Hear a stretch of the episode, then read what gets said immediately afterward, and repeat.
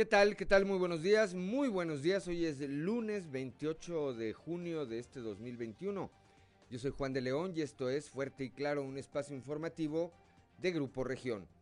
Saludo esta como todas las mañanas a quienes nos acompañan a través de nuestras diferentes frecuencias en todo el territorio del estado de Coahuila. Aquí para el sureste a través de la 91.3 de FM, transmitiendo desde el corazón del centro histórico de la capital del estado, aquí desde el sexto piso del edificio ubicado en las calles de Allende y Ocampo. Para las regiones eh, centro, centro desierto, carbonífera y cinco manantiales, a través de la 91.1 de FM, transmitiendo desde Monclova, desde la capital del acero. Por la 103.5 eh, de FM, para la región eh, Laguna de Coahuila y de Durango, transmitiendo desde Torreón, desde la Perla, desde la Perla de la Laguna y para el norte del estado y el sur de Texas por la 97.9 de FM, transmitiendo desde el municipio de Piedras Negras. Un saludo también a quienes nos acompañan a través de las redes sociales por las diferentes páginas de Facebook de Grupo Región. Hoy, como todos los días, hay mucha información y estos son los titulares de hoy. Ante el nuevo calendario escolar que fue dado a conocer por la Secretaría de Educación Pública a nivel federal y en el que se establecen menos días de descanso, el secretario de Educación en el estado, el profesor Higinio González Calderón, dijo que se prevé, se prevé en conjunto con las secciones magisteriales analizarlo y existe la posibilidad de que este sea modificado para Coahuila. Bueno, pues de nueva cuenta el eh, gobierno federal a través de la delegación eh, que encabeza aquí Reyes Flores Hurtado, eh, da de qué hablar en el tema de la vacunación. La vacunación para las personas en el rango de edad de 40 a 49 que estaba previsto que iniciara hoy lunes, bueno, pues arrancó el día de ayer domingo únicamente en, eh, la en el módulo que está ubicado en el campus Arteaga de la Universidad Autónoma de Coahuila, lo que causó, lo que causó, como era de esperarse, pues eh, cierto caos y cierto desorden y por supuesto incomodidades, incomodidades para la población que acudió a recibir el biológico. A dos años del fallecimiento del padre José Luis del Río, el único capacitado y autorizado para realizar exorcismos en la diócesis de Saltillo, el eh, obispo Monseñor Hilario González García indicó que hay tres sacerdotes contemplados eh, para ser el sucesor o los sucesores del padre eh, José Luis del Río. Sin embargo, aclaró que deben estar preparados y añadió que ha habido casos donde él ha autorizado revisar algunos casos de exorcismo en algunos eh, fieles de la Iglesia Católica. A pesar de los malos resultados que tuvo el Partido Acción Nacional en las últimas dos elecciones, bueno, pues en la que recién pasó, el PAN obtuvo en eh, lo que tiene que ver con Coahuila apenas el 12% de la, de la votación del electorado. Su actual presidente, Jesús de León Tello analiza la posibilidad de reelegirse al frente de la dirigencia estatal. La vida en el campo coahuilense es compleja ya que sigue en el olvido de los programas federales y más ahora que quedó fuera del programa Sembrando Vida. Más adelante le tendremos los detalles.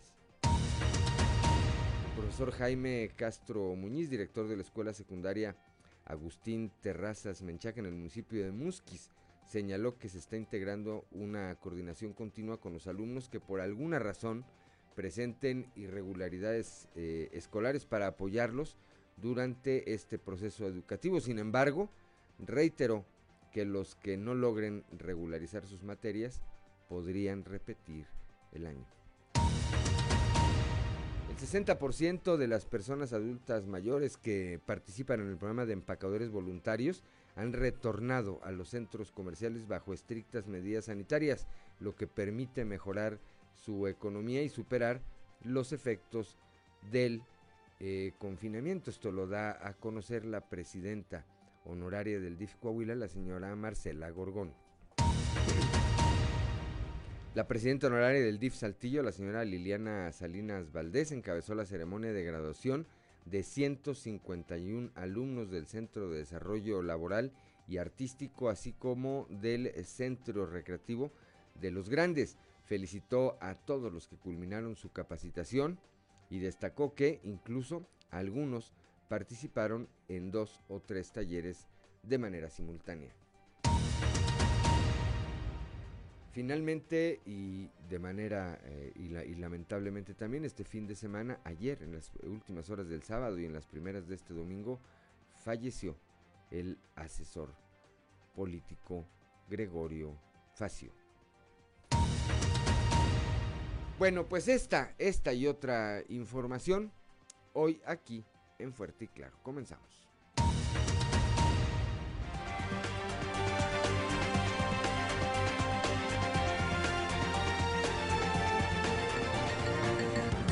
Esto es Fuerte y Claro.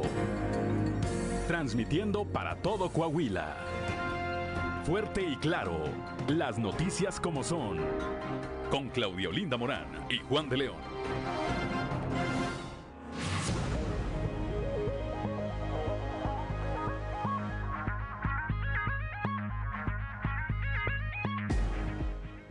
Son las 6 de la mañana, 6 de la mañana con 9 minutos.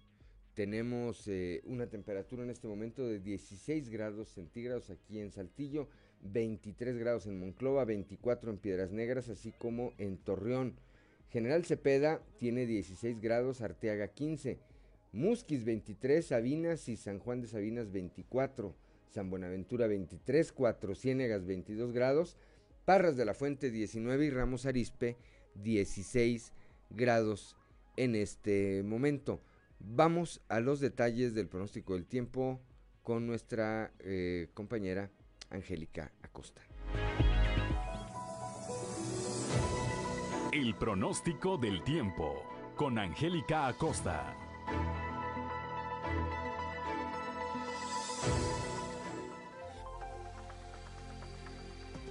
Hola, hola, ¿qué tal ¿Cómo están? Qué gusto me da saludarlos en este bonito lunes, iniciando la semana 28 de junio. Mi nombre es Angélica Costa y ya estoy lista para darte los detalles del clima. Pon atención, al parecer regresan las lluvias. Vamos a ver cómo nos va a ir. Saltillo, máxima de 25 grados para el día de hoy, mínima de 13. Hoy durante el día, pues bueno, vamos a tener una muy buena cuota de sol.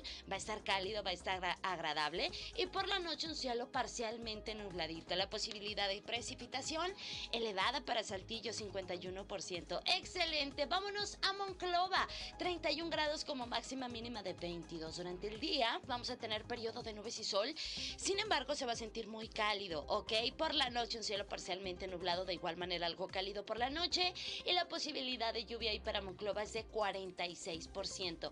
Excelente. Torreón, Coahuila también temperatura cálida, 35 grados como máxima mínima de 20. Durante el día de igual manera periodo de nubes y sol, se va a sentir muy cálido, no te preocupes. Por la noche bastante nubosidad. La posibilidad de precipitación ahí para Torreón es de 25%. Perfecto. Piedras negras, máxima de 33 grados, mínima de 24. Durante el día vamos a tener bastante solecito, se va a sentir muy cálido, va a estar agradable. Por la noche un cielo principalmente nublado. Se incrementa más la posibilidad de lluvia por la noche ahí para Piedras Negras que durante el día. 56%. Toma tus precauciones y maneja con muchísimo cuidado. Vámonos hasta la Sultana del Norte y para toda nuestra gente bonita que tiene vuelta para Monterrey. Te comento que también se espera temperatura cálida, 32 grados como máxima, mínima de 21 durante el día. Vamos a tener periodo de nubes y sol. Sin embargo, se va a sentir muy cálido, va a estar agradable y por la noche bastante nubladito. La posibilidad de lluvia elevada también para Monterrey, 56%. Excelente. Amigos, ahí están los detalles del clima, ¿verdad? Cuídate mucho, recuerda Recuerda, hay que seguirse lavando las manos con frecuencia y que tengas un excelente inicio de semana. Muy buenos días. El pronóstico del tiempo con Angélica Acosta.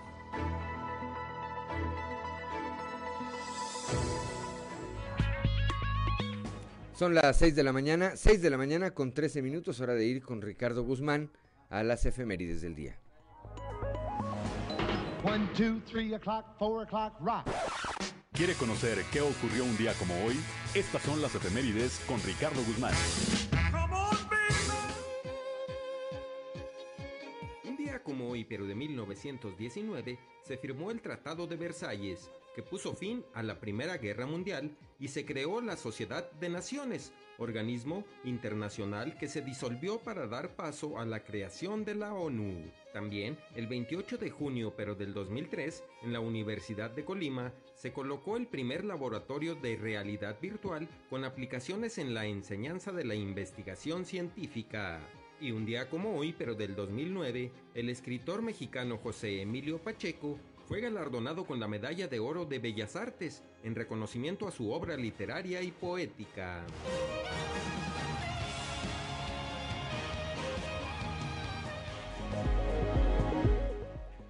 Seis de la mañana, 6 de la mañana con 14 minutos. Bueno, el día de hoy el eh, Santoral eh, marca que se celebra a Nuestra Señora del Perpetuo Socorro, así como a Ladislao, Zoilo y Fernando.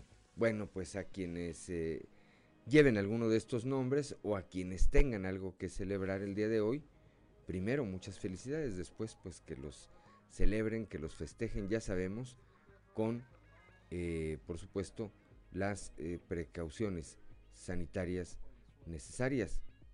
Está viendo en algunas partes del país un repunte importante en el número de casos. Ahorita vamos a platicar vamos a platicar de ese tema. Son las 6 de la mañana con 14 minutos. Vamos ahora con Noé, con Noé Santoyo al mundo de los deportes. Resumen Estadio con Noé Santoyo.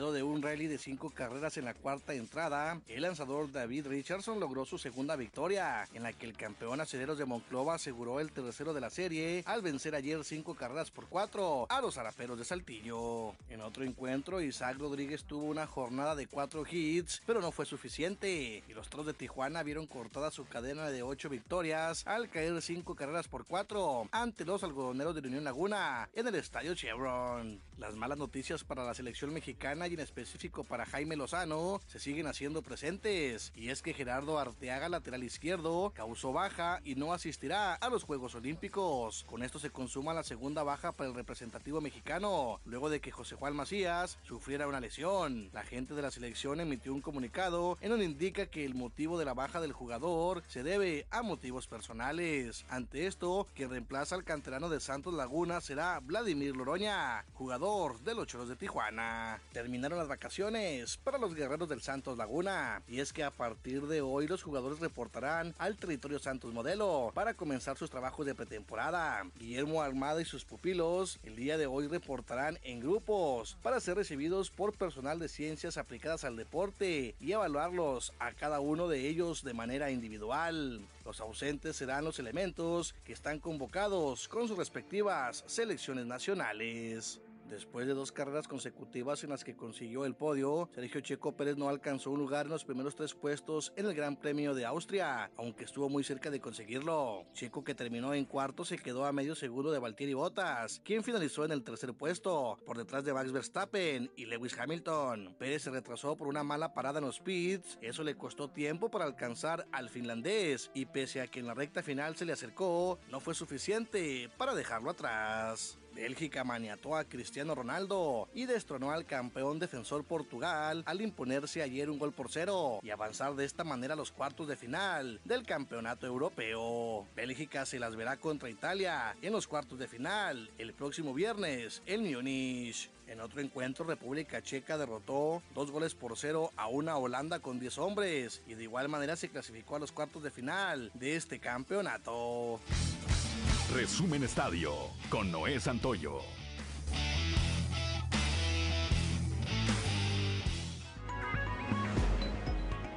Son las 6 de la mañana, 6 de la mañana con 17 minutos. Hoy lunes 28 de junio, el tipo de cambio promedio del dólar en México es de un dólar por 19 pesos con 80 centavos. A la compra, la eh, moneda americana está en 19, 19 pesos punto 61 centavos y a la venta en 19 pesos con 99 con 99 centavos. Vamos ahora, cuando son las 6 de la mañana con 18 minutos, rápidamente a un resumen de la información nacional. Crecen 11% los contagios de COVID-19 en el país, de acuerdo con el informe técnico diario sobre la situación de la pandemia. Este fin de semana se registró un incremento en la cantidad de casos activos de COVID-19. El corte de este domingo da cuenta de 35.016 nuevos casos activos. Estimados en este renglón se registra un 11% de incremento, el mayor de las últimas tres semanas epidemiológicas en las que se han detectado aumentos del índice de contagios. El domingo anterior se registró un aumento del 8% y el previo de apenas el 0.5%. Además hay 32.590 casos activos eh, confirmados en contraste con los 30.868 que se registraban el viernes, el viernes pasado. Detienen en Reynosa a más de 8 personas por ataques, por estos ataques que dejaron eh, pues más de 14 muertos. Han eh, sido aprendidas hasta ahora 13 personas por este multihomicidio. A una semana, por cierto, de estos hechos, habitantes de Reynosa salieron a marchar para exigir seguridad, paz y justicia. Este sábado, este sábado cientos de ciudadanos de esta población fronteriza salieron a las calles para exigir ya tanto al gobierno del estado de Tamaulipas como a la federación que hagan algo al respecto. Enrique se mantiene en la categoría 1, prevé que tenga cercanía en las costas de Jalisco y se, intensifique perdón, el Servicio Meteorológico Nacional informó que este domingo eh, hasta las 10 horas el huracán Enrique se mantenía en la categoría 1 de la escala Zafir Simpson. Y finalmente, aún faltan medicamentos, protestan padres de familia eh, de niños con cáncer, a pesar del compromiso de las autoridades federales para que estos eh, medicamentos llegaran. Bueno, pues esto no ha sucedido y esto lo señala eh, la Asociación Padres de Familia con Niños Enfermos, hace la cual convocó a los padres de pacientes médicos y a la sociedad en general a manifestarse para llevar a cabo esta denuncia. Son las 6 de la mañana con 20 minutos, vamos rápidamente a un consejo G500.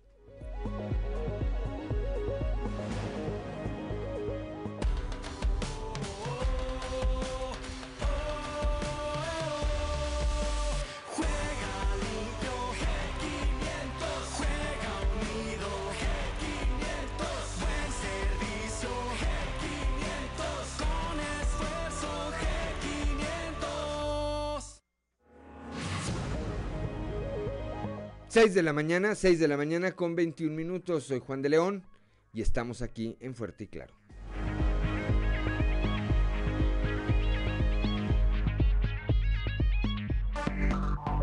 Enseguida regresamos con Fuerte y Claro.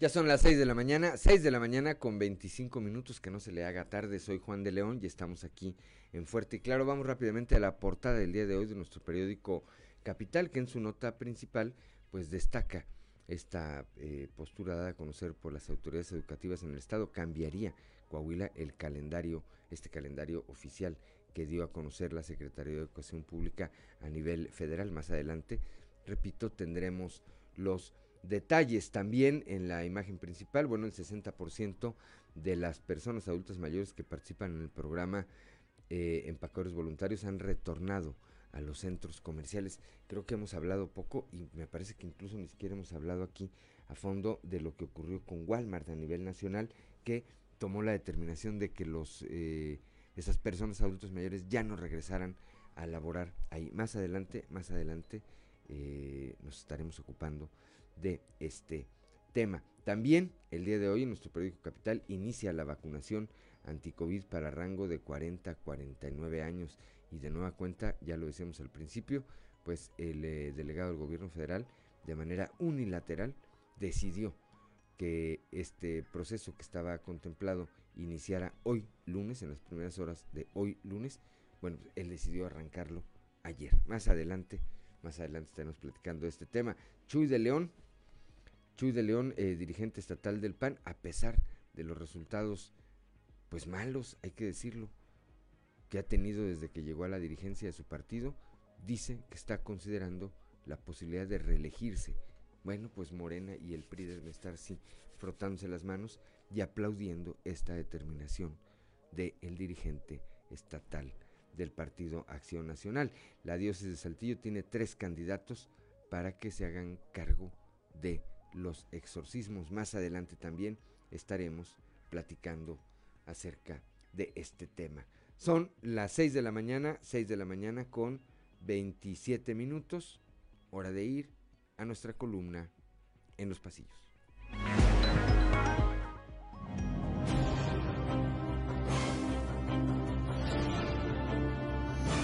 Y en el cartón de hoy, diálogo productivo, que nos presenta a Chuy de León, quien está tremendamente golpeado usando muletas y con el brazo y la pierna enyesada, que nos platica. Después de un productivo diálogo al interior del PAN, creo que hay condiciones para reelegirme. Entre las apuestas que se mantienen vigentes en el ámbito político es la que tiene que ver con la salida de Reyes Flores Hurtado de la delegación del gobierno federal en Coahuila. Entre sus constantes desaciertos está el relacionado con la forma en que se empecina en llevar el tema de la vacunación contra el COVID. La más reciente muestra fue este fin de semana, cuando por puro capricho el delegado federal decidió adelantar para el domingo la aplicación de la vacuna a personas de 40 a 49 años en Saltillo, ejercicio que estaba contemplado para iniciar el lunes. Ante la poca o nula planeación, los resultados de desorden y caos no podían ser otros. Aquí lo más lamentable es que la población, como siempre, es quien debe padecer esas malas decisiones. Mucha afición tuvo este fin de semana la serie de béisbol entre los acereros de Monclova y los araperos de Saltillo, celebrada en la capital del acero.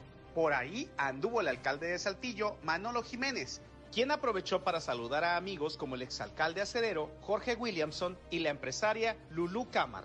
Por ahí se dejó ver también Huicho Rodríguez, ex titular de Turismo en el Estado y empresario minero. Finalmente, entre las últimas horas del sábado y las primeras del domingo, falleció Gregorio Facio. Su familia recibió innumerables muestras de solidaridad por amigos del sector político, quien contaba con afectos en prácticamente todas las fuerzas políticas del Estado. Descanse en paz.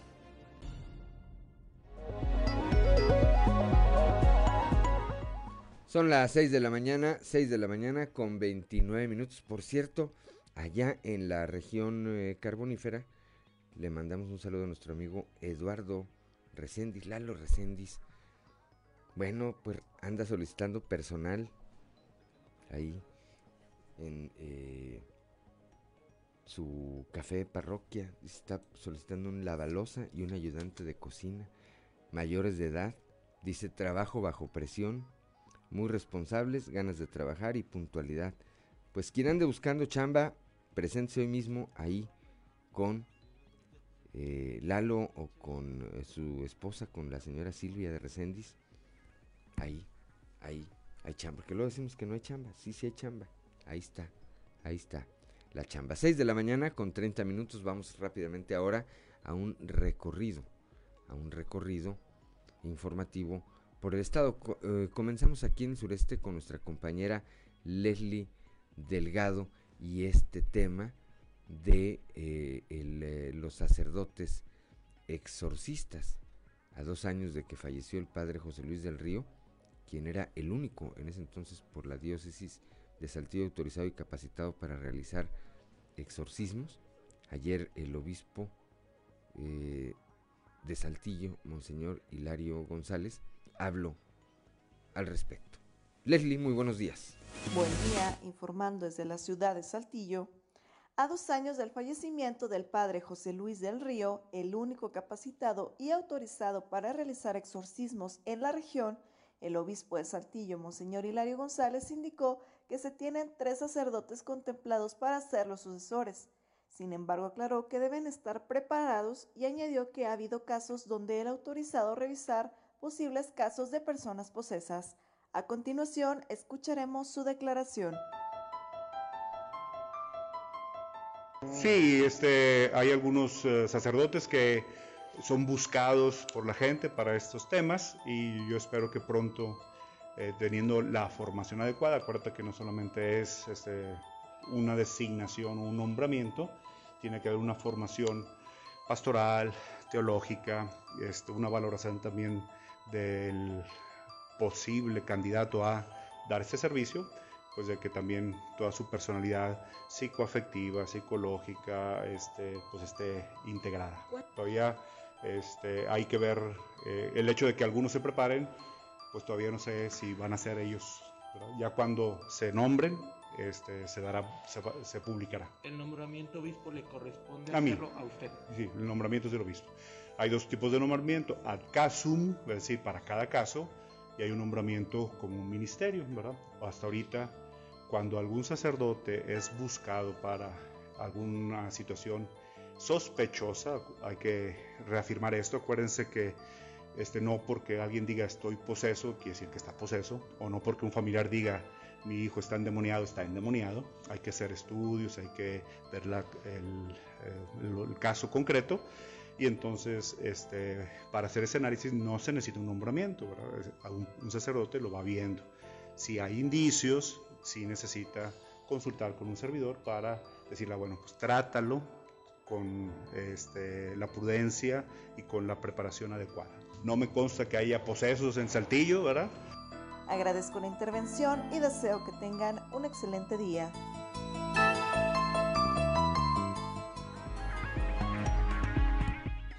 Seis de la mañana, seis de la mañana con 33 minutos. Es la música de El Exorcista. No más faltaron las llamas, así como le ponía Quelonio ustedes se acuerdan, le mando un saludo a mi amigo.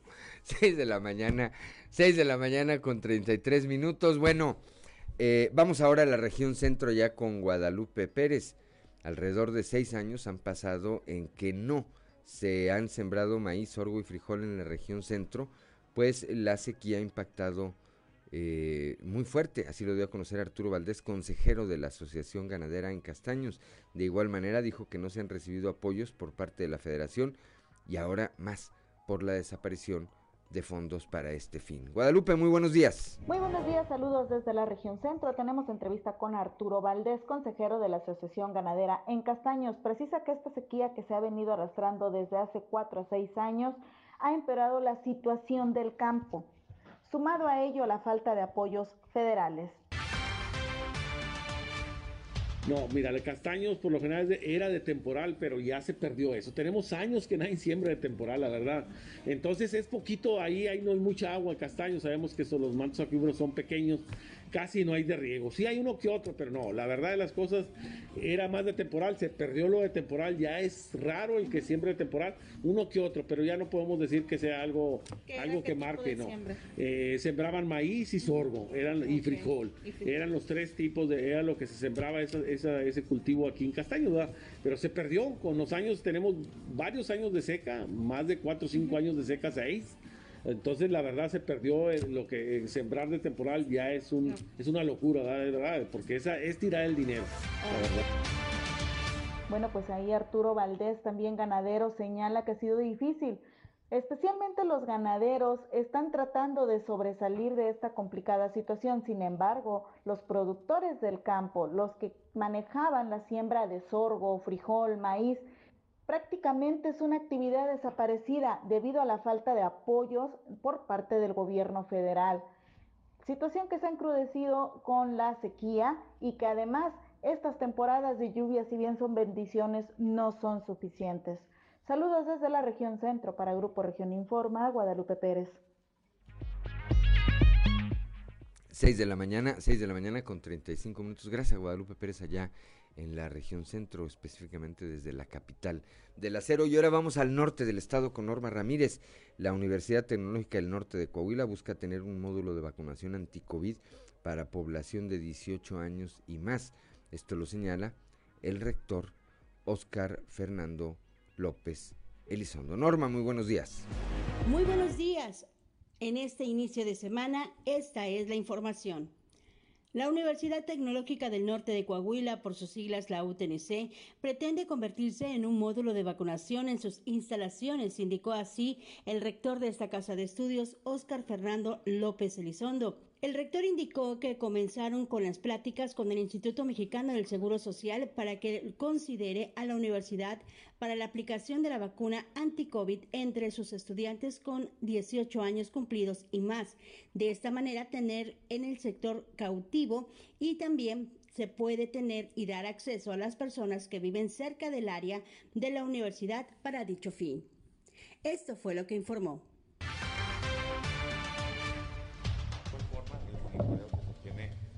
Con los tutores en cada uno de los grupos. Obviamente el cubrebocas que tiene que ser obligatorio durante todo el recorrido que estén y la instancia que estén aquí dentro del edificio de la universidad. En fin, cuidando todos los protocolos, creemos que podamos seguir avanzando muy bien. Pues estamos esperando que sí, que, eh, que sea favorable, que cada uno de nuestros jóvenes pudiera hacer el, el ingreso a la página para que puedan ya estar registrados o estamos buscando la manera de que si nos lo permiten a través del Seguro Social, que es con quien tenemos nosotros el de los convenios y estamos registrados ante ellos, que pudiéramos entonces que él fuera, que fuera un enlace para poder aquí en un momento dado que fuera sede, si es que así lo desean, para que puedan venir a vacunarse. Pero bueno, estamos en, en pláticas de ello. Para Fuerte y Claro, desde Piedras Negras, Norma Ramírez. 6 de la mañana con 37 minutos. Gracias, Norma Ramírez. Vamos ahora hasta la región lagunera, allá en Torreón, con nuestro compañero Víctor Barrón, el presidente de la Cámara de Comercio. En esa ciudad, Mariano Serna Muñoz manifestó su preocupación ante la falta de algunas medidas sanitarias entre consumidores que acuden al centro histórico. Esto, por supuesto, tiene que ver con el COVID-19. Víctor, muy buenos días. Buenos días Juan, Claudia y amigos del auditorio. En temas de la comarca lagunera, el presidente de la Canaco de Torreón, Mariano Serna Muñoz, manifestó preocupación ante la falta de algunas medidas sanitarias entre los consumidores que acuden al centro histórico de este municipio, donde se observa que más de la mitad de las personas han dejado de usar el cubrebocas. Vamos a escuchar. A nuestros afiliados y al comercio que le estamos pidiendo y le estamos eh, constantemente diciendo que tenemos que seguir con estos protocolos de seguridad, porque si viene un repunte, que ah, esperemos que no, eh, ¿qué va a pasar? O sea, nos van a volver a cerrar el comercio y ese, ya lo vivimos en el 2020 y fue algo que nos causó muchísimos problemas. Entonces nosotros en el comercio seguimos pidiéndole a nuestros clientes que, que usen el cubrebocas, que guarden la distancia para que todo siga bien y sigamos manteniendo el semáforo verde aquí en nuestra región. Desafortunadamente de 10 yo creo que vemos que ya nada más el cubreboca lo están usando unas 6 personas. O sea, hemos estado insistiendo, inclusive platicando con autoridades, les pedimos que también se volvieran a hacer campañas de concientización y que se fuera a los puntos de reunión en donde está la sociedad para que les recuerden el uso del cubrebocas y se esté invitando a la gente que sigamos guardando esa, esa distancia. Estamos en medio de una pandemia y, y no se ha terminado, pues tenemos que cuidarnos Esto es todo en la información. Desde La Laguna reportó Víctor Barrón. Que tengan un día excelente. 6 de la mañana con 40 minutos. Vamos rápidamente a un consejo G500.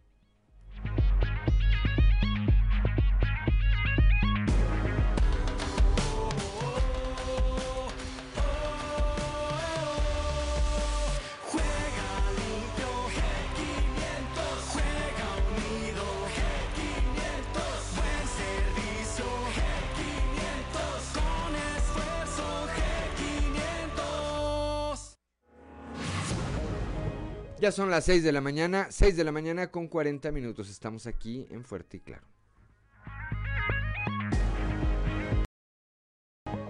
Ya son las 6 de la mañana, 6 de la mañana con 43 eh, minutos. Estamos aquí en Fuerte y Claro. Yo soy Juan de León y vamos ahora rápidamente a la región carbonífera con nuestro compañero Moisés Santiago Hernández.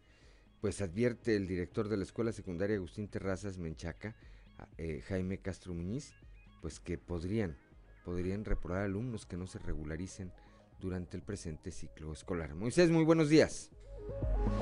Muy buenos días Juan y Claudia, es un placer saludarles desde la región carbonífera y a todos nuestros amigos que nos escuchan en todas nuestras frecuencias. En la información que tenemos para hoy, los alumnos que no se regularicen de secundaria serán reprobados.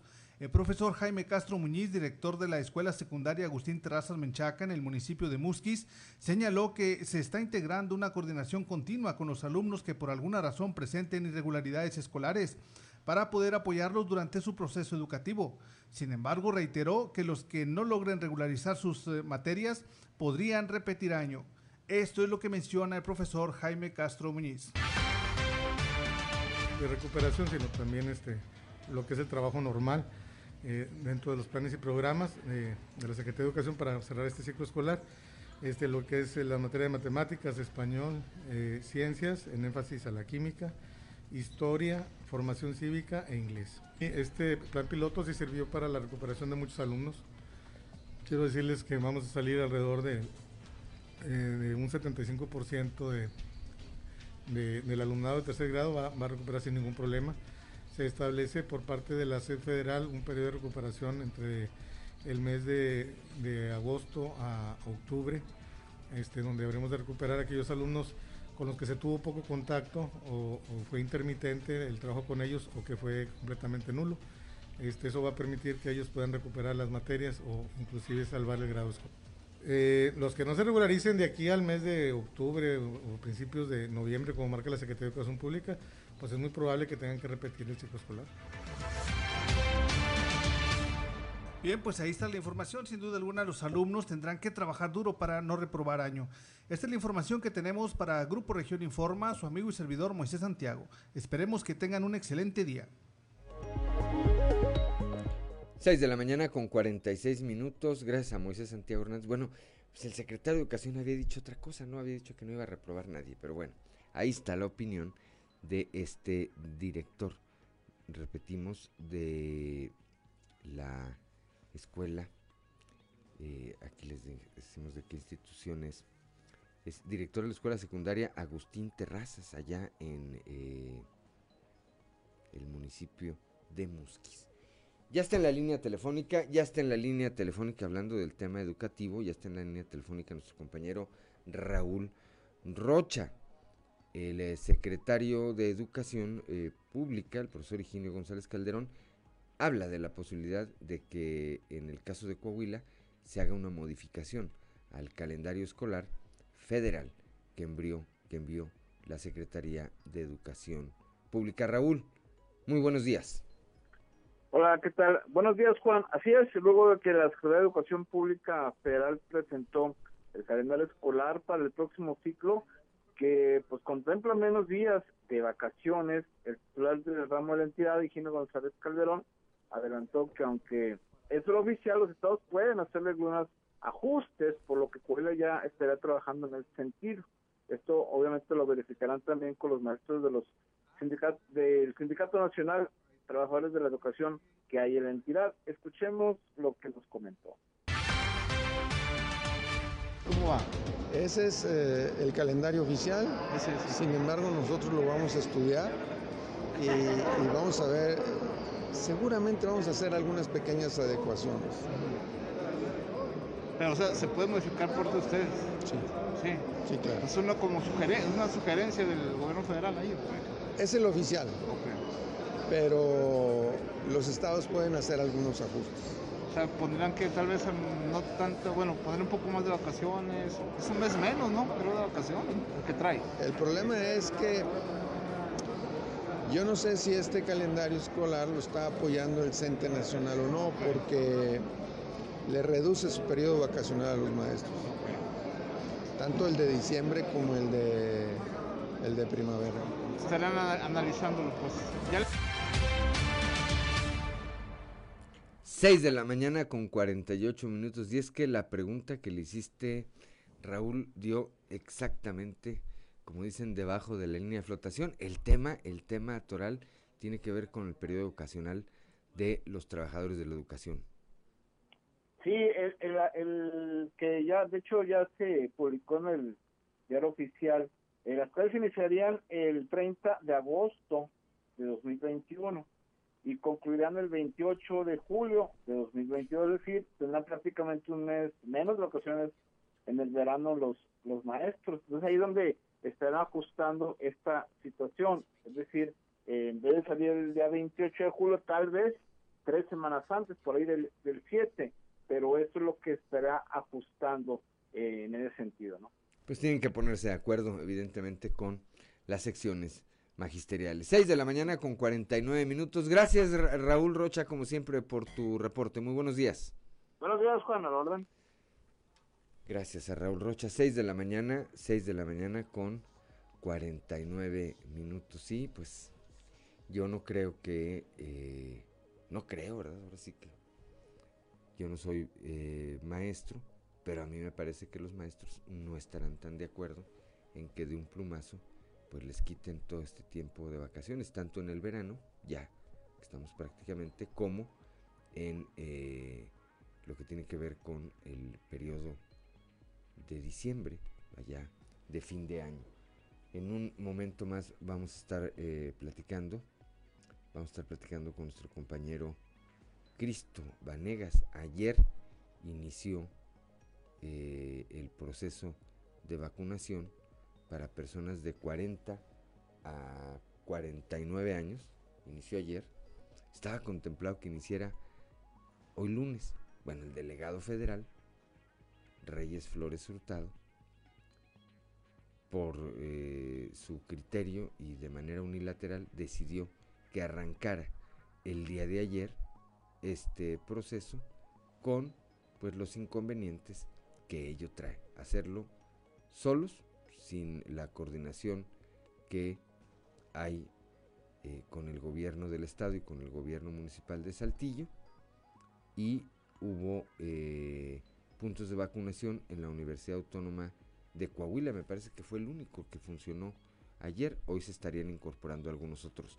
Cristo Vanegas, muy buenos días, platícanos. Hola, ¿qué tal Juan? Muy buenos días, te saludo con mucho gusto a ti a todos y como bien comentas, eh, estaba programado para que, el día de hoy en la mañana, alrededor de las 8 de la mañana, arrancar el proceso de vacunación de las personas de 40 a 49 años en eh, pues los centros de vacunación que ya eh, son muy conocidos, que era en la ciudad universitaria Campus Arteaga, en el módulo eh, peatonal y vehicular, eh, el Centro de Convenciones Canacintra, que era que es peatonal, la Hacienda del Mimbre, que también es vehicular, y eh, el Parque Las Maravillas, que es eh, peatonal. Sin embargo, pues el día de ayer, eh, como bien comenta Juan, el delegado Reyes Flores Hurtado decidió arrancar con el proceso de vacunación de manera vehicular exclusivamente en el centro de en el de la ciudad universitaria Campus Santiago, en donde, eh, pues bueno, una gran congregación de personas para que tenían destinadas cinco mil dosis en primera instancia nada más para este centro, pero debido a la gran afluencia de personas que tuvo que eh, destinar dos mil dosis más, esta larga fila de vehículos, Juan, eh, llegó hasta parte de la carretera Fundadores, no solo de la carretera sino parte de la carretera Fundadores, por lo que hubo una gran, gran, gran congregación de vehículos. Hubo un eh, importante número de personas que acudieron a este punto, lo que generó cierto caos vehicular, por lo que se tuvo que hacer necesidad de las autoridades de tránsito municipal de Saltillo, pues esto pues para evitar un accidente vehicular. Como bien comentas, Juan, fue eh, una decisión tomada exclusivamente por eh, el delegado Reyes Flores Hurtado, quien, eh, pues bueno, decidió arrancar con este punto de vacunación durante el día de ayer, eh, únicamente de manera vehicular. No se estaba preparado para que iniciara, sin embargo, pues bueno, inició y se logró tener un número importante de vacunación. De acuerdo a la información que ha proporcionado las autoridades de la Secretaría de salud. Hasta el momento de este rango de edad van eh, 40 mil personas vacunadas. Las 5.600 personas, 6.300 personas que vacunaron el día de ayer, más las personas que ya se habían vacunado dentro de eh, las empresas. Nueve empresas se habían sumado a este proceso de vacunación de este rango de edad con lo que se dice que ya se tiene vacunado a 40 mil personas de este rango de edad. ¿Esta información a la que hace referencia la dio a conocer la Secretaría de Salud o la Delegación Federal eh, de Reyes Flores? La dio a conocer la Delegación Federal. De hecho, en, en una primera instancia habían dicho que se habían vacunado a 40 mil personas nada más en un módulo de, de vacunación, o sea, durante el día de ayer. Esto quiere decir que habían dicho que se había vacunado a 40 mil personas en este módulo de vacunación de la ciudad universitaria de Campus Arteaga, pero pues era un número exagerado solo para un número de vacunación y solo para un día en donde la jornada de vacunación duró eh, pues de 8 de la mañana a 4 de la tarde, ¿no? Ya después rectificaron y dieron a conocer que eh, estas 40 mil personas que presuntamente ya han sido vacunadas de este rango de edad son eh, de las personas que estaban en las empresas, en las nueve empresas que se sumaron desde la semana pasada para el proceso de vacunación, más las personas que se vacunaron eh, ayer en el punto de vacunación de Arteaga, que fueron alrededor de 6.300 personas. Bien, bien. Pues eh, gracias, Cristo, como siempre, por tu reporte. Muy buenos días. Que tengas excelente mañana, Juan. Un gusto saludar. Igualmente, son las 6 de la mañana con 55 minutos. En un momento más, a las 7 de la mañana en punto, vamos a estar platicando con eh, Rubén Aguilar Valenzuela, eh, nuestro amigo. él es doctor en Ciencias Sociales por la Universidad, eh, por la Universidad Iberoamericana. Se ha desarrollado en el ámbito de la consultoría, la academia, el periodismo, la asesoría y el sector público. De 2002 a 2006 fue coordinador de la Secretaría Particular del presidente Vicente Fox y coordinador de comunicación social y portavoz de la Presidencia de la República. A partir de este lunes se integra Rubén Aguilar al eh, grupo de colaboradores de Grupo Región. Todos los lunes estaremos platicando con él por teléfono aquí a las 7 de la mañana y de lunes a viernes estarán apareciendo sus artículos en la edición impresa y digital de nuestro periódico Capital. 6 de la mañana con 56 minutos.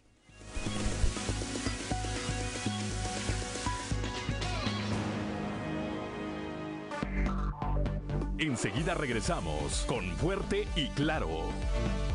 7 de la mañana, 7 de la mañana en punto y tengo la línea telefónica ya, como lo de, anunciamos antes de ir al corte, a mi amigo, a Rubén Aguilar Valenzuela pues eh, consultor, periodista, articulista, asesor, funcionario público, entre pues sus eh, labores más conocidas en los últimos años, él estuvo a cargo de la vocería de la presidencia de la República durante el gobierno de Vicente Fox y a partir de hoy, lo reitero, se integra como parte del grupo de colaboradores de Grupo Región acá para todo el estado de Coahuila. Rubén, qué gusto de saludarte, muy buenos días.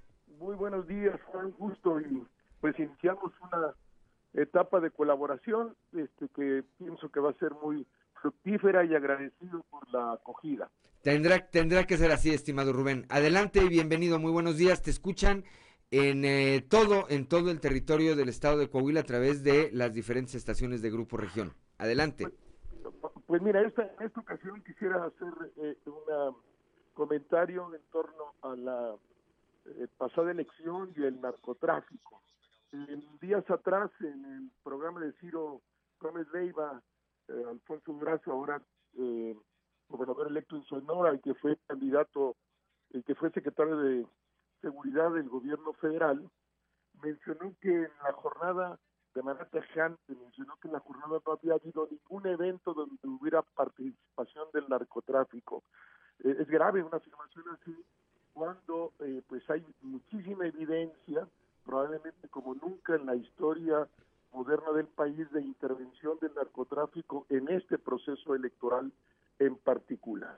Están 36 eh, candidatos asesinados, candidatos que no que renunciaron a sus eh, candidaturas por miedo, presidencias municipales donde subo un solo candidato, eh, ha habido muchas declaraciones de ah, pues políticos, funcionarios, eh, articulistas, analistas políticos, académicos, de que eh, pasaron muchas cosas. Y quisiera subrayar de manera eh, especial dos intervenciones de los últimos días. una en, también en el programa de Sino Jóvenes Leiva de el ex gobernador de Coahuila, Rubén Moreira, y próximo líder de la bancada del PRI en, la, en San Lázaro, donde afirmó pues que había habido una serie de irregularidades este, eh, y de manera muy pues, precisa, como ejemplo, mencionó cómo la el, elementos del Ejecutivo Estatal del PRI en Sinaloa fueron privados de la libertad, después de que pasó el proceso los, los soltaron, como eh, el propio integrante del Ejecutivo Estatal se negaron a firmar la impugnación de la elección, que tuvo que enviar el Ejecutivo desde Ciudad de México, el Ejecutivo Nacional, a un eh, eh, representante que desde el aeropuerto, por cuestiones de seguridad, firmó la eh, controversia contra el proceso en su conjunto y el día siguiente el propio comité ejecutivo del PRI lo negó y se deslindó de la tal cosa y Moreira plantea, bueno, pues es explicable en razón de, de su vida, temen a su vida, lo cual es una evidencia manifiesta de la intervención del narco, y luego las declaraciones de Aureoles, del gobernador de Michoacán, donde presentaron más de 90 eh, pruebas de intervenciones en el proceso, él de manera directa acusó al presidente de que el narcotráfico en Michoacán actuó a favor de Morena, eh, ha llevado el caso a organismos internacionales, y bueno, pues eh, es muy difícil en este momento, eh, en el conjunto de la elección, probar de manera eh, fehaciente la intervención del narcotráfico. Es un trabajo que están haciendo hoy académicos, que están haciendo hoy eh, analistas políticos, eh, periodistas, pero estamos frente a un problema muy, muy grave, Juan, que, que llama la atención el silencio del presidente de la República, el silencio de Morena, y la negación incluso de cualquier intervención en ese día, cuando toda la evidencia revela que hubo una intervención como nunca antes en la historia moderna del país, Juan. A mí me parece, a mí me parece Rubén, salvo tu mejor opinión, que contra este silencio y me parece que como país no hemos dimensionado todavía, yo creo que una de las imágenes más reveladoras cuando hace esta gira el presidente y va y saluda de mano a la madre de uno de los narcotraficantes más perseguidos por eh, no solamente por la justicia mexicana, sino también por las autoridades estadounidenses. Creo que eso retrata, retrata de manera muy cruda la relación que hay ahora y pues eh, explica el por qué vemos cosas como las que vemos, eh, las que acabamos de ver hace apenas unos días en Reynosa, Tamaulipas, Rubén. Así es, Juan, coincido, y, bueno, y es un elemento eh, que preocupa que el día 7 de junio, en la comparecencia mañanera, el presidente, al comentar el proceso electoral, de manera textual, planteó el narcotráfico se había portado bien, bien textual, hizo esa afirmación, uno puede pensar, bueno, una frase desafortunada o uno tiene derecho a pensar ante una afirmación así presidente hubo una negociación entre el narcotráfico y el gobierno. Es gravísimo el, eh, esta afirmación del presidente Juan y gravísimo pues la evidencia que está ahí de que hubo una ah, participación del narco beneficiando a algunos candidatos y perjudicando a otros eh, pues está el caso de Sinaloa, está el caso de Guerrero, está el caso de Michoacán, y donde pareciera ser que hubo una acción a favor claramente de Morena. Totalmente. Bueno, pues ahí están, ahí están eh, estas eh, pinceladas que vemos y pues de las que estaremos hablando de este y muchos otros temas todos, todos eh, los lunes aquí en vivo con Rubén Aguilar y en la semana a través de la edición impresa y la edición digital de nuestro periódico Capital. Gracias Rubén, como siempre, y de verdad que un gusto saludarte y tenerte aquí con nosotros. Igual, igual, este, Juan, muchas gracias y buen día a quien nos ha escuchado. Un abrazo. Un abrazo. Siete de la mañana, siete de la mañana con ocho minutos.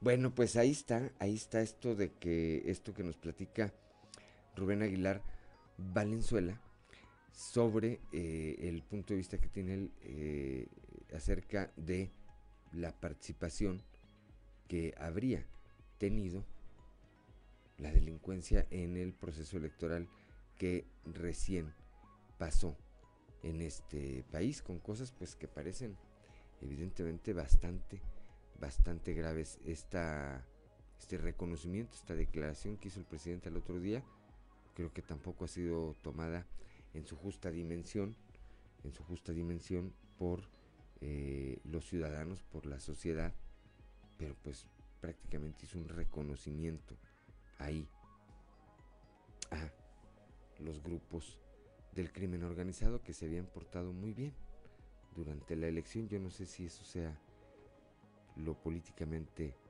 correcto o no. Pues son las 7 de la mañana con 9 minutos. Todos los lunes, repito, estaremos platicando aquí.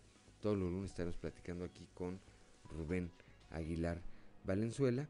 Y los lunes, miércoles, jueves y viernes, su artículo Convicciones en eh, las páginas de la edición impresa y digital de nuestro periódico, de nuestro periódico Capital. 7 de la mañana, 7 de la mañana con 9 minutos. Tengo ya en la línea telefónica al padre David López, quien eh, pues está a cargo de la coordinación y de la comunicación en lo que tiene que ver en eh, particularmente en las festividades en honor al Santo Cristo de la Capilla que representa pues me parece que la celebración más importante que tiene nuestra ciudad. Padre, muy buenos días, le saluda Juan de León. Platíquenos cómo van con la organización de este evento. Muy buenos días, Juan. Pues en la organización ya el día de mañana iniciamos con la inauguración y la primera conferencia del Festival Santo Cristo, ¿ves?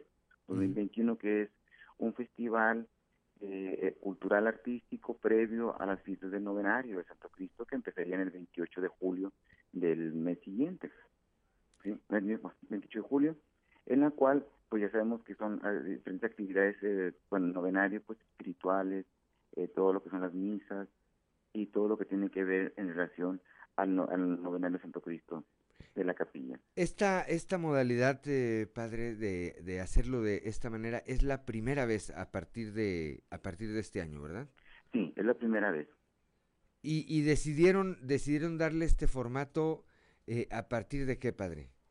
Mira, a partir de toda la situación que se vivió de la pandemia, sobre todo en la cuestión de, de lo que están viendo muchas personas en, en, bueno, todo lo que se ha vivido a través de la del tiempo en cuanto a la enfermedad, en cuanto a veces la situación de, sentirse un poquito eh, alejado de contacto con seres queridos, entonces el arte, la cultura, la música es un medio muy importante y, y también privilegiado, especialmente para que las personas puedan, si no salir de sus casas, y a través de los medios de comunicación, descubrir y revalorar lo que tenemos como el edificio más representativo de todo nuestro estado, en el cual pues ahí se ve manifestada, como decía el doctor Jorge Fuentes Aguirre, la fe hecha monumento.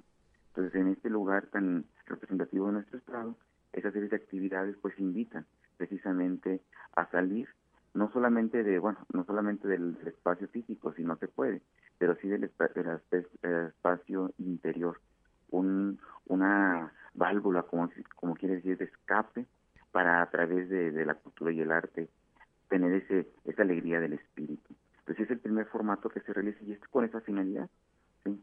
O sea, dar eh, este espacio a las personas para que nos dar espacio de esperanza. Eso es muy importante y eso fue el principio que nos motivó. Sabemos que cuando las personas tenemos esperanza, tenemos motivos para no dejarnos vencer por ninguna situación ni tampoco dejarnos caer ante a veces un futuro que se ve incierto, sobre todo para las personas que, creemos en, en Jesús, sabemos que pues el mal no tiene la última palabra y la muerte no tiene la última palabra, sino que la esperanza está en que en esta vida se puede construir el reino de los cielos y después de gozar con, puede gozar de él por la eternidad. Entonces, básicamente es a través de la, la cultura dar esos aspectos de esperanza para toda la población en general. Sabemos que el novenario es más para los, bueno, los que lo visitan, los que lo siguen, pues son los fieles cristianos. Pero este festival está abierto a todas las personas que les guste y disfruten del arte y la cultura. A esa parte, a esa parte iba, eh, padre. Eh, bueno, eh, ahora esta, esta modalidad a la que nos llevó la pandemia de manera original, pero que también nos permite, o en este caso, permite que más gente vía remota tenga acceso, tenga acceso a esto. Pero a ver, platíqueme, es en estos tiempos en los que, como bien apunta usted, de, de, repente parece la situación muy compleja, ¿sienten que aumenta la fe o, o que ha disminuido, eh, padre? Mira, ciertamente sí vemos, bueno, yo veo como sacerdote en las celebraciones, vemos en la catedral, no no puedo hablar en general, un, un repunte en cuanto a la asistencia con los, ¿cómo se llama?, con las limitaciones. Y de, de, espacio, sobre todo de personas que pueden asistir, se está, se está llenando casi el CUP. Entonces, sí vemos este aspecto de la de que hay personas que sí ha aumentado la fe, sí, Vemos, por ejemplo, todos los programas que se hacen a través de las redes sociales por diferentes plataformas y vemos un seguimiento de, personas. Pero también no podemos negar que hay en muchos en muchos lugares, pues también se ha diluido la, la, la fe, la confianza y sobre todo en ese aspecto la, la esperanza en, en, en cuanto a, a ver un futuro más promisorio. Entonces, ciertamente sí, digo, hay de los dos aspectos sí hay un repunte en cuanto al seguimiento, en cuanto a personas que oran más, basta ver no las cadenas de oración que, que se han realizado de forma no solamente institucionalizada, es decir, que, que parten de la iglesia, sino que muchos, hay muchos grupos de laicos que han tomado su iniciativa de formar sus comunidades para orar. Entonces sí vemos en ese aspecto un repunte y una, un fortalecimiento, pero también vemos también un, un aumento en la indiferencia y también en, la, en el desapego. Y ya de los dos extremos, como que se están clarificando mucho. Dígame una cosa, padre, usted que está ahí en, en, en contacto y, y, más ahora con este tema particularmente del Santo Cristo de la capilla, ¿qué le pide la gente al Santo Cristo? Mira, tres cosas muy importantes. Primero, la salud, ¿sí? La salud porque pues nos hemos visto muy vulnerables y, y nos damos cuenta que que en la salud y la vida pues no se pueden comprar con dinero, o sea, se pueden tener todos los recursos, todas las posibilidades para poder acceder a los mejores hospitales y nos damos cuenta que la salud y la vida a final de cuentas eh, pues no están en nuestras manos, por más que quisiéramos y por más recursos técnicos, científicos que se tengan. Lo primero es la salud. Segundo, el trabajo. El trabajo, eh, que muchas personas se han visto amenazadas por perderlo. ¿sí? segundo por no conseguirlo y, tercero porque para conservarlo, más aún en, en ciertos aspectos, en ciertos ambientes que desafortunadamente se han vuelto auténticos campos de batalla por conservar plazas. Entonces hay mucha gente, claro que esto no nos sale mucho a reducir, pero la cuestión laboral es una cuestión que preocupa a muchas personas, es conservarlo, eh, conseguirlo, y, y, luego retenerlos en un ambiente laboral que, pues debe de estar, debe ser armónico, pero se ha vuelto a ser internamente y pues si la gente pide mucho el trabajo. Y tercero, la cuestión existencial. Es decir, mmm, pedir al Señor que le dé sentido de vida, es lo que el Padre pide en Cristo, que se arreglen problemas internos de la familia, como que la pandemia vino a, a, a unir algunos lugares que sí lo he visto, que se han unido más, que han disfrutado más el tiempo juntos, que ha sido una bendición. Es cierto, muchos papás, mamás que pues trabajan en casa y han sabido coordinarse y han sabido disfrutar la estancia juntos, pero en la mayoría de los casos han, han surgido situaciones de, de, pues de rechazo, de pleito, de, de discusiones, de que no sabes qué hacer o huir de la misma casa. Es decir, eh, ante los problemas Mm, ¿sabes qué? Yo no, pues, cumplo con traer, cumplo con llevar y, y ahí que las situaciones eh, sigan. Entonces mucha gente le está pidiendo a Dios por sus familias.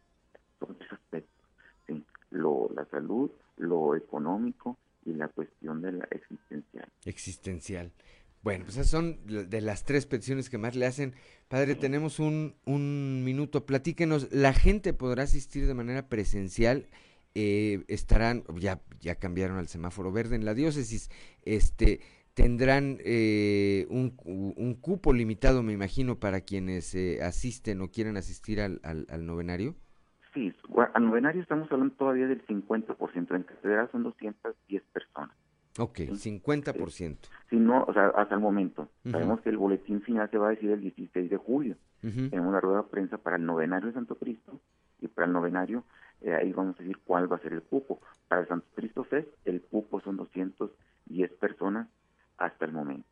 Y que me dice que sí lo vamos a mantener, aunque el semáforo haya pasado a verde, uh -huh. debemos mantener el cupo de 210 personas, pero pues las redes sociales es una plataforma muy, muy útil y, y que es muy aprovechable con la comodidad del hogar se puede asistir a, al festival o escucharlo y, y verlo y, sin dejar de hacer tus demás actividades.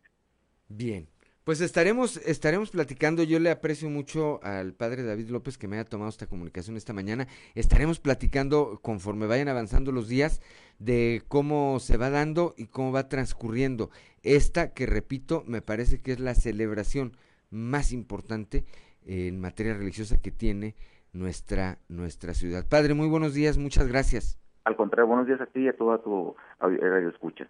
Gracias eh, al padre. Muy, buenos días al padre David López. Siete de la mañana con 20 minutos. Vamos rápidamente a un consejo G500.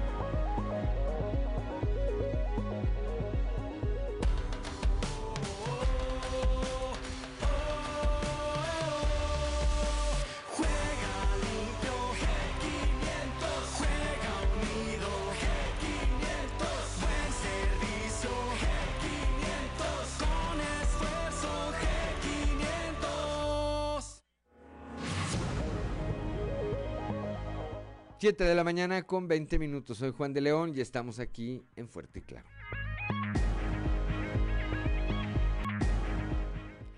Son las 7 de la mañana, 7 de la mañana con 24 minutos. El 60% de las personas adultos mayores que participan en el programa de empacadores voluntarios han retornado a los centros comerciales bajo estrictas medidas sanitarias, lo que permite mejorar su economía y superar los efectos del confinamiento. Marcela, la señora Marcela Gorgón, presidenta honoraria del DIF Coahuila, indicó que 1.790 personas adultas mayores se han reincorporado como empacadores voluntarios de manera paulatina y bajo protocolos avalados por los subcomités técnicos eh, regionales. Además, indicó que el gobierno del estado ha estado al pendiente de, lo, de que los beneficiarios del programa reciban su vacuna contra el COVID-19. Eh, hay un eh, cumplimiento, un registro de cumplimiento del 87% de la, tota-, de la totalidad del padrón de adultos mayores empacadores voluntarios eh, que ya cuentan con la segunda dosis de la vacuna. La señora Marcela Gorgón agradeció a los centros comerciales que han permitido la reincorporación de los adultos mayores a sus establecimientos, lo que además de incidir de manera positiva en su economía, les permite mejorar su estado anímico eh, mental, de salud económico y social. Además, dijo, de los, eh, además de los subcomités técnicos regionales, hemos estado en pláticas con los centros comerciales para conocer las instrucciones que sus corporativos manejan y bajo ciertos reglamentos que nos, solicita, que nos sol, solicitaron, dijo, hemos apoyado a los adultos mayores a cumplir con estos requisitos. Finalmente, finalmente eh, recordó que se apoyó a estos adultos mayores con consultas médicas, apoyo nutricional, aplicación de vacuna de influenza estacional, capacitación de medidas de prevención para realizar actividades en el centro comercial y entrega de eh, material de protección, careta, cubrebocas, gel antibacterial, desinfectantes, etcétera. De igual manera, los centros comerciales solicitaron una carta de autorización firmada por los familiares cercanos a los adultos mayores, así como la aplicación de su vacuna contra el COVID-19. 7 de la mañana, 7 de la mañana con 27 minutos. Aquí en eh, Saltillo, la presidenta honoraria del DIF, la señora Liliana Salinas Valdés, encabezó la ceremonia de graduación de 151 alumnos del Centro de Desarrollo Laboral y Artístico, así como del Centro Recreativo de los Grandes. Felicitó a todos los que culminaron su capacitación y destacó que incluso algunos participaron en dos o tres talleres de manera simultánea. Me da gusto, dijo, que estén aprovechando nuestros talleres, donde tenemos maestros de gran calidad que les transmiten sus conocimientos. La presidenta del DIF Saltillo señaló que aunque sigue la contingencia de salud por el COVID-19, ya se están retomando las actividades de manera presencial. Señaló que no es lo mismo tomarlas a distancia, pues eh, de manera presencial se pueden hacer observaciones o preguntas y podemos descubrir en nosotros nuevas habilidades. Promuévanlos con sus vecinos y familiares, recomendó. 7 de la mañana, 7 de la mañana con 28 minutos. Durante la décima octava sesión del primer periodo ordinario de sesiones, en el Congreso del Estado, el diputado del PRI Álvaro Moreira Valdés exhortó a través de un punto de acuerdo a la Secretaría de Hacienda y Crédito Público, así como a la Comisión Nacional del Agua, la CONAGUA, que en el ámbito de sus competencias asignen los recursos necesarios para combatir las deficiencias que presentan las oficinas de este organismo en Coahuila, a fin de que puedan llevar a cabo las acciones de prevención y eh, vigilancia y apoyo que tienen a su cargo. Escuchemos.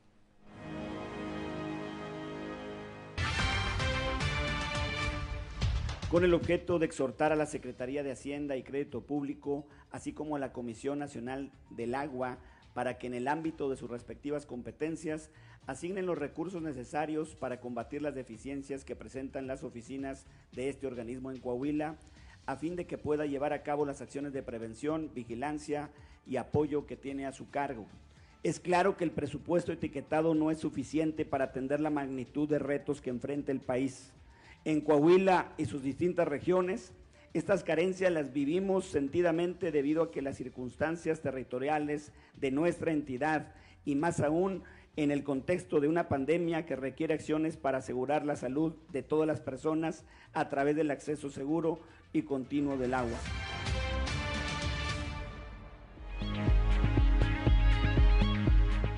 Son las 7 de la mañana, 7 de la mañana con 29 minutos.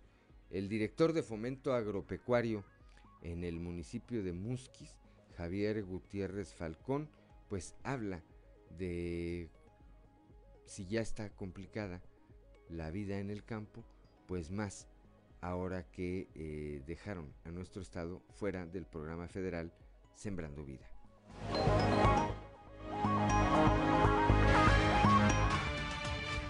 allá de no haber funcionado, ni siquiera lo han aplicado en, en, en ni en la región carbonífera, ni aquí en el llamado el bello oasis del norte. Tengo entendido lo que he alcanzado a ver en las noticias solamente en el, una parte del centro, sureste, donde es el, el, nuestro mandatario, por allá Campeche, Tabasco, todo eso, pero aquí cero. Todos los apoyos son con participación del Estado, del municipio y la parte del productor, ya, pero federal cero. Así es, se va quedando un poquito abandonado el campo y en ocasiones podemos tratar de juzgar y, y, por qué lo dejan, pero también se entiende, lo, lo dejan porque se batalla con situaciones ajenas a uno, el, el, el, la, todo lo que es el, el, clima, que no llueva, súmale a eso, en ocasiones habrán autoridades, eh, ya si no quizás municipal, que aquí sí ha habido ayuda, y también estatal, pero sobre todo en lo federal que pues que no apoyan, que no apoyan y la gente entiende, tiene que emigrar a donde a donde hay una fuente de empleo un poquitito mejor remunerada y poder llevar el alimento a su casa. 7 de la mañana con 31 minutos luego de, la, de que la COFEPRIS autorizara la vacuna Pfizer para población de 12 años o más, el jefe de la jurisdicción sanitaria número 1, Iván Alejandro Moscoso, dijo que están a la espera del manual de operación para la aplicación de este biológico.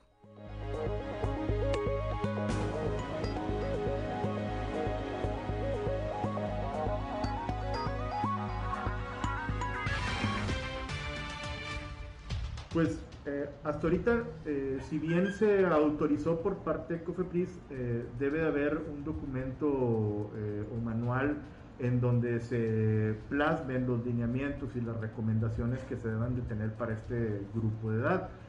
Tomando en cuenta lo que ha sucedido en otros países que también está autorizada y ya se está aplicando esta, esta vacuna, pues es realmente para población abierta, en general para aquellos, aquellas personas que cumplen con el rango de edad con las mismas restricciones que tienen para las personas adultas. En, caso, en dado caso de que tengan alguna enfermedad con un curso agudo, pues se tendría que diferir la vacuna, o que tengan alguna reacción anafiláctica importante, eh, que tenga que ver con alguna de las sustancias que, implica la, vacuna, pues también ahí sería una eh, contraindicación.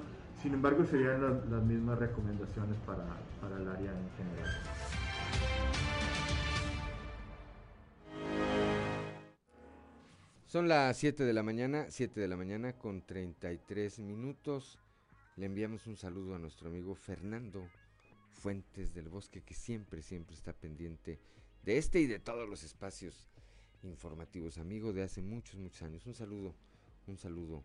Fernando, hace unos momentos, hace unos momentos, eh, a través de sus redes sociales, el eh, gobernador Miguel Riquelme compartió un eh, video un video que tiene que ver con que eh, perdón que tiene que ver con la próxima celebración de este evento el Coahuila Mil en su edición 2021 vamos a quienes nos siguen en las redes sociales a verlo y a quienes nos siguen a través de la FM aquí se los vamos aquí se los vamos comentando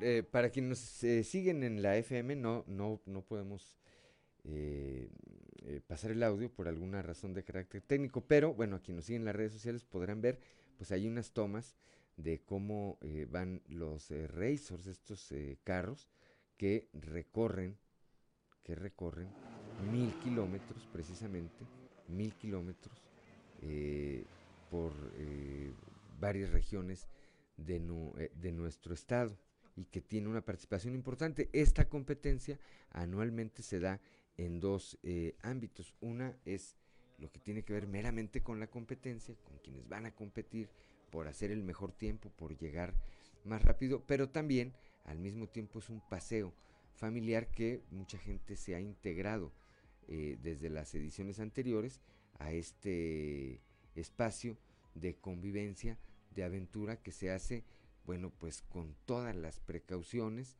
con eh, todos los operativos de seguridad y vigilancia que garantizan, que garantizan pues que sean ahí un par de días de convivencia, de convivencia entre los competidores, pero también de eh, convivencia con la familia. Pues todo está listo ya, todo está listo ya para la edición 2021 de este rally Coahuila Mil, del que muy seguramente más adelante estaremos platicando. Son las 7 de la mañana, 7 de la mañana con 36 eh, minutos. A pesar de los malos resultados que tuvo el Partido Acción Nacional en las últimas dos elecciones que se llevaron a cabo aquí en Coahuila, su actual presidente Jesús de León Tello analiza la posibilidad de reelegirse. Escuchemos. Que yo voy a concluir mi, mi, mandato, que es este año también, y que en su momento, conforme a lo establece nuestra propia normativa, vamos a convocar una elección cuando yo concluya, ¿verdad? Ahorita lo importante es hacer esta revisión y ver qué es lo que sigue. Tenemos hasta septiembre, octubre, el, mes que la que tenemos que estar convocando a eh, de estar remitiendo posiblemente la convocatoria. nuestros estatutos establecen que es en el segundo semestre después de concluida una elección federal, que es el caso, entonces ya es próxima la fecha, voy a concluir mi cargo, no voy a renunciar por ningún motivo. ¿Y ya no busca reelección o no se puede eso? Sí se puede, pero yo lo voy a analizar no tanto de una persona como te lo digo, sino más bien al interior del partido con todos los liderazgos, ver primero cuál es la ruta que necesitamos y luego sobre esa ruta todos a trabajar y bueno, ya veremos en su momento de todos los liderazgos que el PAN tiene muchos liderazgos, quienes deben, quién deberá encabezar el partido, ¿no? Son las 7 de la mañana con 37 minutos. ¿Quién se va a animar ahorita a ser dirigente del PAN? En la situación en que quedaron, quedaron con el 12%, con el 12% de la votación, fue lo que sacaron en esta última elección. Son las 7 de la mañana con 38 minutos, damos un reporte eh, de un percance ocurrido hace unos momentos allá en el municipio de Piedras Negras, en eh, las calles en la avenida Román Cepeda, en eh, la esquina y esquina con la avenida Carranza. Una camioneta de la Secretaría de la Defensa Nacional fue impactada por otro vehículo. Se trata de un percance vehicular.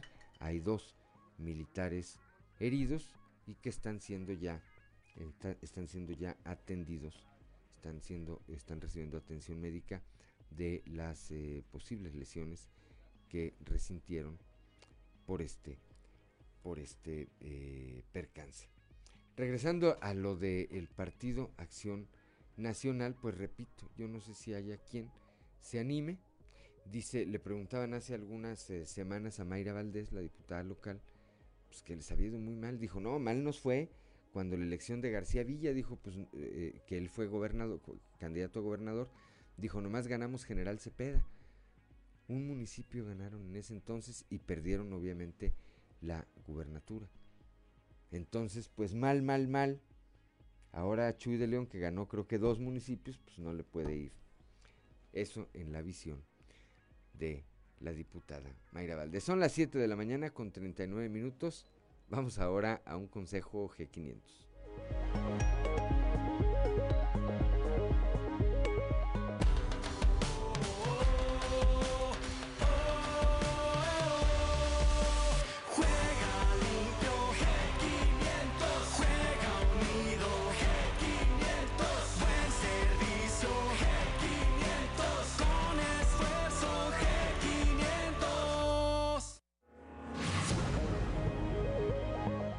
Son las 7 de la mañana, 7 de la mañana con 40 minutos. Soy Juan de León y estamos aquí en Fuerte y Claro. Seguimos en Fuerte y Claro.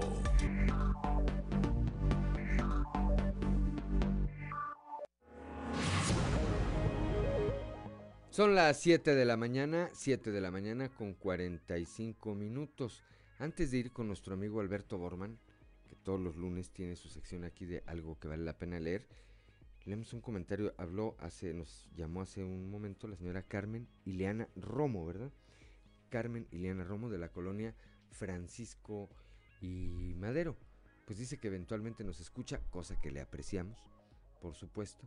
Le mandamos un saludo y pues dice que no, que el proceso electoral por el que acabamos de pasar en el país y en el estado, por supuesto, pues dice que no le gustó seguramente que no le va al PRI, porque fue el que ganó. No sé si le vaya al PAN, le vaya a Morena o no le vaya a nadie. No nos dijo, ¿verdad? Pero dijo que no, que fueron, que fueron puro fraude, que, hubo muchas irregularidades. Bueno, pues ahí está, ahí está su comentario. Eh, a la señora Carmen Ileana Romo le reitero, le aprecio el favor de su atención. Y cuando usted nos llama, como hoy, y nos deja un comentario, aquí lo leemos de manera, de manera puntual. Ahora sí, vamos con Alberto Borman y algo que vale la pena leer. Algo que vale la pena leer con Alberto Borman. Excelente jornada, estimado amigo Juan de León y amigos Radio Escuchas. Mil gracias por su sintonía. Ann Tyler alguna vez dijo, ¿Te has preguntado qué deben pensar los perros de nosotros? Nos ven volver de la tienda con pollo, cerdo y media vaca. Así que deben pensar, wow, mi amo es el mejor cazador de la tierra. Y es que por miles de años la familia Canidae ha hecho alianza con los seres humanos. Este género de mamíferos carnívoros al que pertenecen los perros ha inscrito en la historia grandes glorias, como por ejemplo Peritas Magno, el perro que salvó la vida de Alejandro Magno durante una batalla, el famoso Argos, perro fiel de la Odisea, o el egipcio Abu Tiyub, primer perro con nombre conocido. Mascotas, compañeros, cazadores, trabajadores, pero también víctimas cómplices al ser utilizados como plagas o armas crueles de tortura y colonización, los perros han pasado por un proceso de evolución y domesticación que los ha llevado a cambiar física, emocional y mentalmente su histórico y estrecho vínculo de convivencia con los humanos. Mackenzie Lee, historiadora y autora de bestsellers galardonada con el Stonewall Book Award en 2018, publicó para este año en México en Editorial Planeta La historia del mundo en 50 perros, que a través de una narración amena, entretenida y bien documentada nos lleva de paseo por 50 momentos sublimes de protagonismo canino.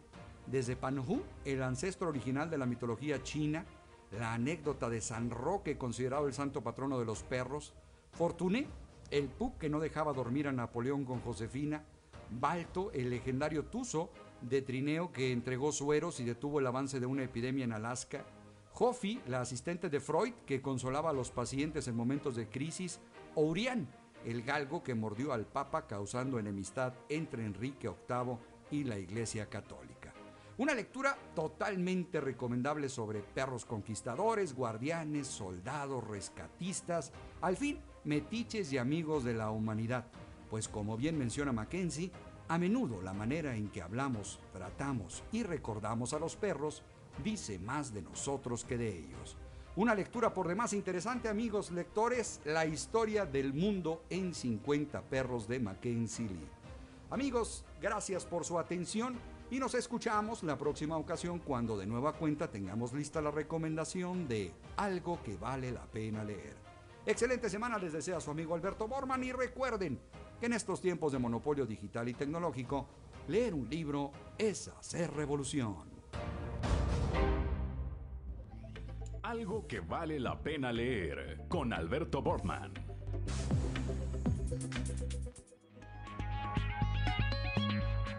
Son las 7 de la mañana, 7 de la mañana con 49 minutos. Nos preguntan sobre el eh, tema de la vacunación.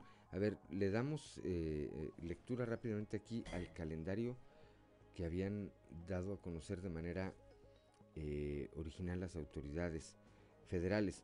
Este lunes 28 de junio, de acuerdo a este calendario, se va a registrar a quien se va a vacunar a quien se hayan registrado y lleven en el orden alfabético en el apellido paterno empiece con la letra de la A a la F, de la A a la F. El lunes 28 de junio. El martes, quien es su apellido paterno, la primera letra eh, vaya de la G a la Q. Martes de la G a la Q. Miércoles de la R a la Z. Los puntos de vacunación en Ciudad Universitaria Campus Arteaga bajo la modalidad vehicular y peatonal. En la hacienda El Mimbre, en la hacienda El Mimbre en la modalidad vehicular. En el auditorio del Parque Las Maravillas en la modalidad peatonal.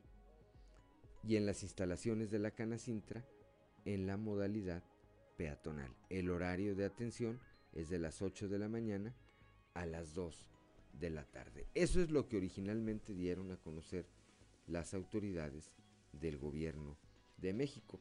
Pero si al delegado Reyes Flores se le ocurre, como siempre agarra este tema de puro vacilón, se le ocurre, pues que, pues no, mejor que empecemos en vez de lunes, que empecemos el jueves. Bueno, pues el jueves, ¿verdad? Ahora sí que esté atento a las redes sociales del delegado para ver con qué ocurrencia sale. De no haber algún cambio y de no meter las manos el delegado. Este que le acabo de leer es el horario y el orden en el que se llevaría a cabo este proceso de vacunación.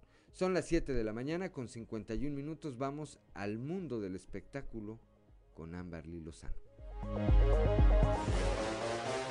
El show de los famosos con Amberly Lozano. La fiscalía actuó con truculencia para encarcelar a Héctor Parra. El día viernes 18 de junio se llevó a cabo en la Ciudad de México la segunda audiencia donde se le vinculó a proceso a Héctor Parra, por lo que llevaría su proceso en el reclusorio Oriente. La defensa del actor señaló que hubo irregularidades dentro de la sentencia que se llevó hace unos días, especificando tres valoraciones que se le hicieron a Alexa. Destacan sobre todo que en la primera todo salió a favor del papá, por ello, se le hará un cuarto análisis a la joven afectada. El licenciado José Luis Guerrero, abogado de Héctor, mencionó en conferencia de prensa que el dictamen realizado por la Fiscalía General de Justicia con fecha del 9 de noviembre del 2020, se hizo a partir de una declaración de la víctima de fecha 16 de octubre del mismo año y que no arroja la actualización de los presuntos delitos. Asimismo, dijo que la Fiscalía investigó con su personal capacitado, con profesionistas certificados, revisó que los hechos denunciados pudieran actualizar el tipo penal y esto no se encontró. Al juez se le ocultaron dos documentos de los dictámenes muy importantes, lo que jugó en contra del actor. José Luis Guerrero destaca que le dieron mayor valor a un documento privado que a uno público.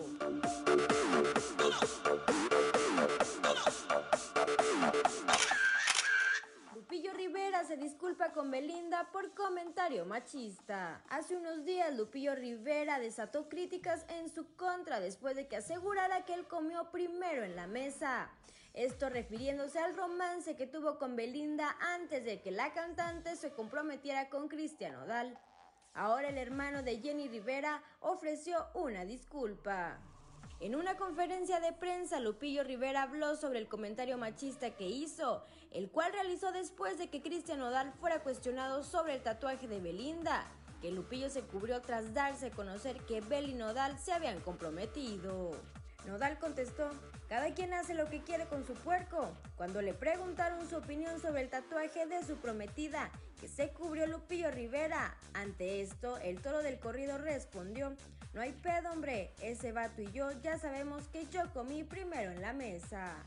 Tras varios días de hacer este polémico comentario que muchos tacharon de machista, por fin Lupillo Rivera rompió el silencio y ofreció una disculpa a Belinda. Además, aseguró que su comentario iba dirigido a Cristian Odal.